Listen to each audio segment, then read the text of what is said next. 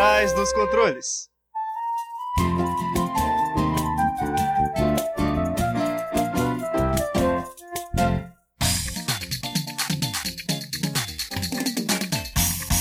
Fala, ouvinte! Seja bem-vindo a mais um episódio da quinta temporada do Por Trás dos Controles, programa que pluga você no mundo dos jogos. Mais um episódio vindo diretamente da nossa querida Rádio Fiscar, 95,3 FM. Eu sou o Thiago, E eu sou o Renato. e hoje nós vamos falar de um, de um jogo que nos deu muito susto já.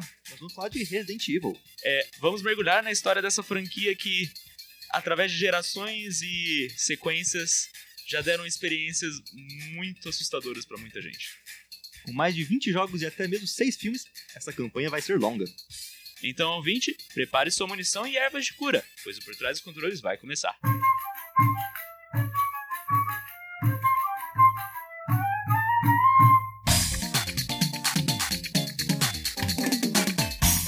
Hoje vamos falar sobre a história da franquia Resident Evil, ou como é chamada no Japão, onde foi criada, Biohazard. Considerada uma das inauguradoras do gênero Survival Horror, ou horror de sobrevivência, essa franquia é considerada parcialmente responsável pela repopularização dos zumbis na cultura pop dos anos 90. Misturando um pouco de ação e solução de puzzles, além do terror, a franquia já passou por vários gêneros e sofreu muitas mudanças ao longo do tempo. Sem mais delongas, vamos lá contar essa história do nosso bate-papo.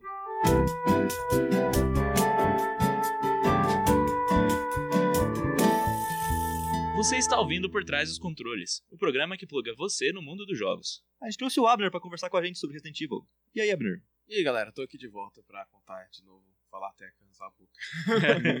e aí, o que você tem pra falar dessa série de horror survival? Nossa, muita coisa. Porque essa é uma série que teve altos e baixos e agora está em outro alto novamente, certo? Então, pra quem não conhece, é, Resident Evil é um jogo que teve seu primeiro jogo lançado em 96. E é, a premissa do primeiro Resident Evil era ser um jogo realmente dramático, um jogo de terror, que se passava em uma mansão. É, e algo interessante é que, pra quem conhece os Resident Evil mais recentes, a primeira ideia de fazer o Resident Evil já era que ele fosse co-op, porém eles não conseguiam naquela época devido à tecnologia. Então acabam que eles decidiram, não, vamos fazer uma campanha de um jogador só, é, um jogo single player, uma campanha da hora, assustador, beleza. Então, gente, era 1996, certo? A tecnologia 3D não era tão avançada, é, então o que aconteceu? Eles tiveram que fazer umas gambiarras, e eu adoro falar, explicar as gambiarras. Eles renderizavam os, os basicamente, eles faziam todos os cenários, renderizavam em 3D, depois eles só pegavam uma foto do cenário que já estava renderizado e colocaram no jogo. E só os modelos dos personagens eram em 3D de fato. Só que isso fazia com que os modelos dos personagens poderiam ter muito mais polígonos do que nos outros jogos completamente em 3D da época. Então, o que acontece é que os gráficos para aquela época eram impressionantes. Porque o fundo já tava lá e eles, nossa, que fundo bonito. E o personagem, tipo, ele tinha membros facilmente identificáveis. Era legal que, tipo, era meio que um. Uma rea, um reacontecimento do que aconteceu com o Donkey Kong Country, que eles renderizavam os sprites previamente pra fazer. Nossa, mas tá em 3D? Não, o Super Nintendo tá É, só exato. renderizando 2D. O Aham. 3D foi lá atrás. E é, basicamente eles fizeram isso pra eles terem que renderizar só os inimigos e só os personagens. E é claro, os inimigos, como já falamos aqui, são os zumbis. Uau! E olha assim, se você voltar na primeira versão do Resident Evil 1 e ver os zumbis, eu acho que a falta de qualidade nos polígonos ali ajuda o terror.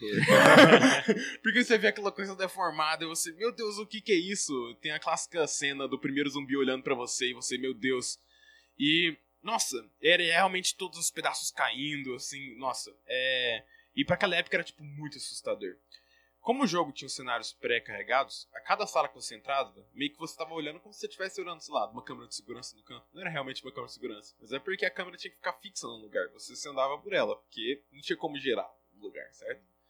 E então, acaba que tinha um grande foco em cenários. Cada sala tinha o seu estilo, cada sala tinha o seu visual. Então o jogo realmente era bonito, sabe, pra época. E ele dava muito medo, porque você conseguia fazer a câmera de uma direção, por exemplo, olhando no corredor, você tá andando no corredor e do nada chega um, um cachorro pela janela e você se assusta porque você não conseguia ver ele pelo ângulo que você tava. E aí começa a ver um zumbi atrás de você no corredor e aí você não consegue ver também. Acaba que eles conseguiam brincar muito com o ângulo, fazer um negócio realmente assustador. E o legal também da câmera estar tá fixa é que também os controles eram pouquinho mais difíceis. Você não tava, tipo, na perspectiva da mira da arma que você tava usando. Não, você tava vendo de longe aonde a sua arma tava mirando. Exato. E deixava muito difícil acertar um tiro. E parece que a gente falar legal de. Oh, um jogo, um jogo que se mexe difícil, que legal. Mas lembrando que a sensação que você queria passar era de terror, de, de incapacidade, você ter comandos mais complicados ali faz o momento de terror ser maior ainda, porque meu Deus, como que eu saio daqui? Você acaba tendo uma sensação maior no jogo. Vira, caramba, vira pro outro lado.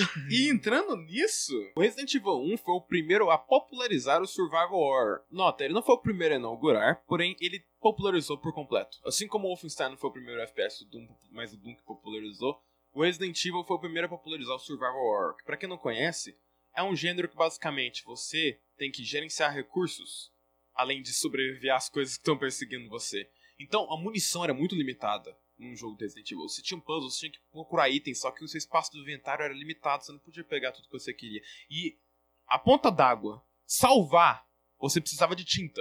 Você não podia salvar sempre que você queria. Isso é genial! Porque nem salvar você podia sempre que você queria. Você não tinha nem essa segurança, não tinha nem esse ponto pra, ok, não, tô tudo bem, eu salvei.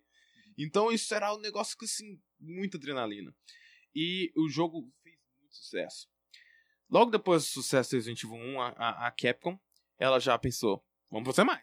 E no caminho para fazer o Resident Evil 2 tiveram algumas tentativas falhas. É, primeiro teve o Resident Evil Dash, esse não durou quase nada. A ideia era você que acontece no primeiro jogo, depois que ela já estava destruída, eles seriam uns zumbis que eram mais tipo plantas, meio deformados, que depois seriam os Ives dos próximos jogos. Mas essa ideia rapidamente foi descartada. Resident Evil 1.5 que outra tentativa, basicamente, eles fizeram o jogo rodar um pouco mais lento, mas para eles terem inimigos que andavam em, velocidades diferentes, só que também deu errado. Por fim, finalmente, é, em 98, dois anos após o Resident Evil 1, lançou o Resident Evil 2. E o Resident Evil 2 basicamente fez tudo o que o 1 fez, mas melhor, com mais inimigos e mais itens.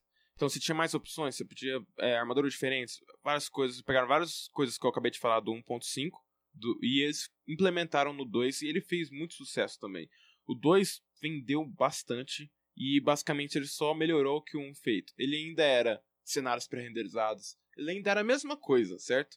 Só que ele fez tudo muito bem e ele causou a mesma sensação, sempre.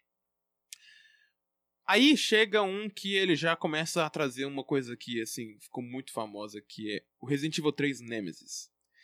Resident Evil 3 Nemesis tem o um nome Nemesis por um caso muito, assim, por um motivo muito justo. Que ele tinha basicamente o Exterminador do Futuro.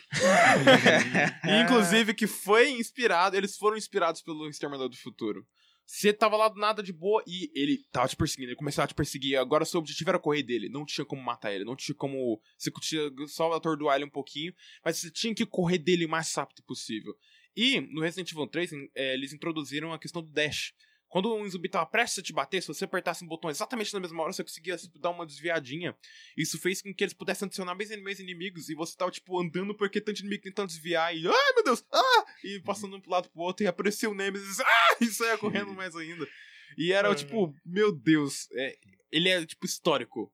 O Nemesis do 3. E o legal é que o AI dele também ajudava um pouco, porque, tipo, ah, eu vou enganar esse computador idiota. É, eu vou descer a escadinha, ele não vai conseguir descer a escada. Daí você desce a escada, ele pula de cima é. da, da LED e você tem que sair correndo, porque é, é mostra a importância que eles estavam dando para esse inimigo que, tipo, não tá no nome do jogo por um motivo. Certíssimo. E, bem, tanto Resident Evil, o Resident Evil 1 aconteceu numa mansão, e o Resident Evil, tanto 2 quanto 3, aconteceram na é, Raccoon City, que é a cidade principal, onde a maioria, basicamente a cidade onde ocorreu o vazamento do vírus e que ocorreu todos os problemas que envolvem o apocalipse zumbi. Foi um dos lugares onde teve esse vazamento. E algo interessante é que no 2 você conseguia ter a campanha com duas pessoas diferentes por, por pontos de vista diferentes. Você conseguia usar o Leon ou conseguia usar a Claire para você ver dois pontos de vista diferentes da mesma história. Isso trouxe muita você podia jogar o jogo de vários jeitos diferentes. E com o 3 Nemesis, você também tinha dois personagens. E só que dessa vez você podia trocar eles. Então não era como 2, mas de novo, já começou essa história de a dupla do mal, a dupla dinâmica do, do Resident Evil que acaba que virou um padrão, certo? Bem, aí nós temos um spin-off, que foi Resident Evil Survivor Series. Era um jogo de pistolinha de arcade, praticamente. Era um jogo que você podia usar. Era de console, mas você podia usar aquela, sabe, aquelas pistolinhas. E ele era Tipo FPS. light gun. Exato, ele era FPS. Isso. É, o gráfico era um pouco assim, ah, muito feio. Os polígonos, principalmente com os zumbis, chegavam perto de você. E lembrando que agora já é ano dos 2000. E então, assim, começou a ficar um pouco feio. E aí eles já estavam realmente tentando 3D. É, tentando 3D, mas ainda tá, era um jogo de Dreamcast. Tinha cenários em 3D agora, de fato. Tinha sombras, já chegou a, a ter um pouquinho disso, mas ainda era muito feio, certo? É, mas, assim, esse jogo acabou que fez um pouco de sucesso e tiveram outras continuações dele depois. Mas só pra comentar que existe. Existiu um, um Resident Evil FPS muito tempo atrás. No ano de 2000 para 2001, é, porque teve o Ver- Verônica e o Verônica X, o, respectivamente 2000 e 2001, foi pra Dreamcast, esse foi pra Dreamcast. Cenários eram em 3D dessa vez. É, tinham sombras, expressões sociais. Ele pensou em já fazer online nesse ponto, porém não deu certo. Só que a campanha era bem mais longa. O, o legal do Code Verônica era a campanha. A campanha foi a campanha mais extensa assim e mais desenvolvida em questão de narrativa de todos os Resident Evil até então. E todo mundo elogiou por isso. É, basicamente, tipo, nossa, caramba, né? É, que legal. É, a, a campanha era realmente algo que envolvia as pessoas. Basicamente é isso sobre o Code Verônica. Ele fez sucesso por causa da narrativa.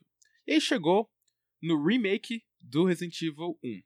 Em 2002, ele basicamente usou o poder que o GameCube tinha para voltar aos seus fundos ainda pré-renderizados, ou seja, ele voltou a fazer para um fundo pré-renderizado, só que você podia fazer muitos mais detalhes, adicionar novos cenários, novas áreas, e tava muito lindo. E, os- e o modelo 3D dos personagens agora conseguia ter muito mais polígono, porque não é, é- todos os polígonos que você conseguia enfiar no Dreamcast estavam só nos personagens, nos zumbis. Então realmente é muito bonito. Só que assim, é, o povo começou a ficar assim, olha, então em 2002 já lançou o Halo Combat Involved, que tem um planeta inteiro renderizado com vegetação. Vocês acham que não podiam, assim, caminhar o Hum. bonde? E isso é, ficou ainda mais evidente no Resident Evil Zero, que é em 2002. Que ainda assim, fundos renderizados. O Resident Evil Remake, ah, nem desculpa, né? Ah, não, tô fazendo remake. Agora esse era um novo jogo, o Zero. E ele também tinha fundo pré-renderizado. E nesse, você já conseguia trocar de parceiro durante o jogo, que seria o que depois ia nos próximos Resident Evil. E ele é considerado, o Resident Evil Zero, o último Resident Evil clássico. É, pra, é uma marca, e vocês vão saber por quê.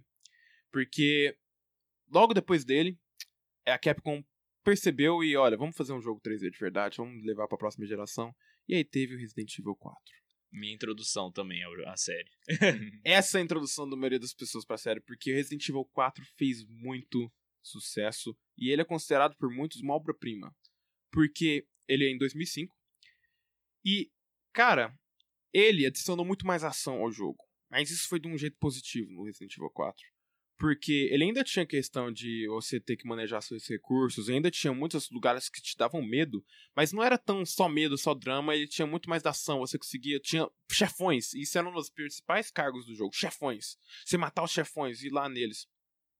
E uma curiosidade é que, primeiro, ele era exclusivo da Nintendo, só que depois eles quebraram a exclusividade e lançaram de qualquer forma para outros consoles. E outra coisa é que, no começo do, do, do seu desenvolvimento, começou a ir pra um lado tão diferente que ele virou outro jogo.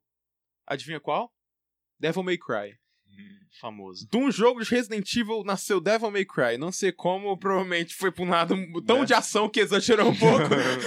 Mas assim, é, o Resident Evil 4 ele seria a nova geração dos Resident Evil. E ele ficou muito famoso e ele foi um jogo assim. Ele não vendeu tão bem quanto o que seria depois do Resident Evil 5. Só que ele é um marco para a história. E ele é um marco principalmente porque eles pensaram: nossa, o povo gostou de ação? Vamos botar mais ação. Aí eles fizeram Resident Evil 5 em 2009. Aí começou a dar um pouco de problema. Porque esse é o momento que as pessoas falaram: olha, isso não é Resident Evil. Isso não tem nada de Resident Evil. Os zumbis já não eram nem mais aquelas coisas perdendo carne, elas eram humanos meio estranhos. É, e as pessoas começaram, tipo, como assim? É, cadê o Resident Evil daqui? Isso não é survival horror. Mas assim, como alguém que jogou muito Resident Evil 5 e a opinião de todo mundo é que Resident Evil 5 é um ótimo jogo co-op de ação. Inacreditável. Porém, ele não é um bom Resident Evil. Hum. Ele é um ótimo jogo em si próprio. Ele é, é o best-seller da Capcom de Resident Evil. É, eu não sei ainda o, a, quando vendeu o Resident Evil 2, porque faz pouco tempo. Mas até o Resident Evil 2, o remake, o do remake, É. que a gente vai falar depois, ele foi o que mais vendeu. Então, tipo assim, o povo reclamou, mas gostou do jogo. Só reclamou os fãs porque não era muito Resident Evil, certo? E aí, é, basicamente, o que aconteceu é que teve uma spin-off que deixou todo mundo com muita raiva, que era o Resident Evil Operation Raccoon City, porque tinha Raccoon City no nome, e todo mundo, agora vai voltar! Agora É vai agora. voltar! Agora É vai agora. voltar pra cidade! Ele era um jogo online de squads pra jogar multiplayer. É... Aí, assim, vendeu um pouco, assim, não foi um desastre total, mas todo mundo, o que você tá fazendo? Você apropriou da Raccoon City pra isso? Por quê? é, mas não foi um jogo ruim, só de novo, não era um Resident Evil. E aí teve o Resident Evil 6. Então. Ai, ai. Resident Evil 6 tentou agradar todo mundo ao mesmo tempo. Eles pensaram, ué, Resident Evil 5 vendeu nosso best-seller, tem que ter ação, mas assim, vamos tentar agradar o povo que também quer terrorzinho. Então tinha três campanhas do Resident Evil 6. A do Chris, que é a do o personagem do Resident Evil 5. A do Leon, que é um personagem do Resident Evil 4. E tinha outros personagens incluídos em outra campanha. E também é uma especial. Acaba que tentando agradar todo mundo, eles não agradaram ninguém. É, a do Chris ficou ação demais, não tinha nada de absolutamente. Era um jogo de tiro, que era, era um. Não tinha graça, era um Gears of War no Resident Evil. Uhum. É, a campanha do Leon é, foi a que mais elogiaram, porque realmente tinha umas, umas elementos assim de, de mais terror, mas não era tão bom assim, ainda não era um Resident Evil 4, nem, não chegou nem aos pés do Resident Evil, nem, nem do 4. E a nova ficou entre os dois, ficou uma bagunça. É, em geral, de novo, o Resident Evil 6 vendeu ba- bastante, porque todo mundo queria comprar. Ele teve muitos, inclusive, pré-vendas.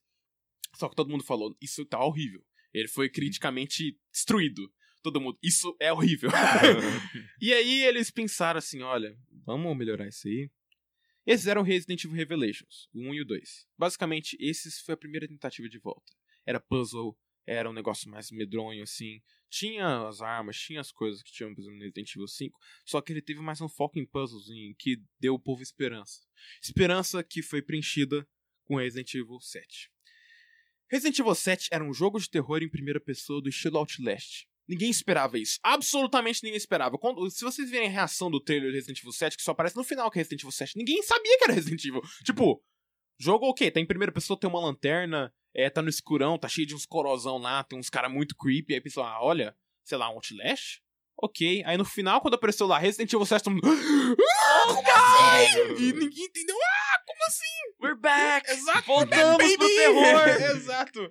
E ele foi um jogo, assim, muito diferente da norma, porque ele é em primeira pessoa. Lembrando, já tive jogo em primeira pessoa, mas bem, era um jogo arcade de arminha, sabe? É, não, não Agora conta. esse era um jogo de terror. E aí, a Capcom percebeu, olha, a gente acertou. E aí eles fizeram, finalmente, ano passado, o remake do Resident Evil 2. E, meu amigo, usando os gráficos maravilhosos da engine que eles usaram, a Ray Engine que eles usaram na, no Resident Evil 7, eles refizeram o Resident Evil 2 pra nova geração. E ele ficou muito bom. Ele foi criticamente aclamado, ele foi jogo do ano em várias é, categorias do ano passado. E todos os críticos falaram, bateram palma, ó. Parabéns, Kevin, você voltou. E, cara, a atmosfera do Resident Evil 2, você voltou a ter a, a dupla dinâmica. Você, vo- que no caso, no Resident Evil 2 não era os dois ao mesmo tempo, mas você conseguia ter duas campanhas, um ponto de vista de um e outra campanha ponto de vista de outro. Tinha meio que, como é um cenário só, você tá inteiro na delegacia e depois inteiro nos laboratórios, você explora ele. Você vai num lugar, você consegue uma chave, você consegue abrir uma, uma porta do outro lado. E tinha um Mr. X, Mr. X, que era alguém que estava sempre te perseguindo, não importa onde você vai, e você tinha que esconder dele. E isso dava, tipo, você sempre tava assim, ai meu Deus, eu tenho que ir tal lugar pegar tal chave, mas no meio do caminho pode ter um cara gigante que vai me matar. é, e, e, cara, você fica com medo jogando. E, cara, como alguém que jogou, eu fiquei apaixonado. O jogo foi muito bem feito.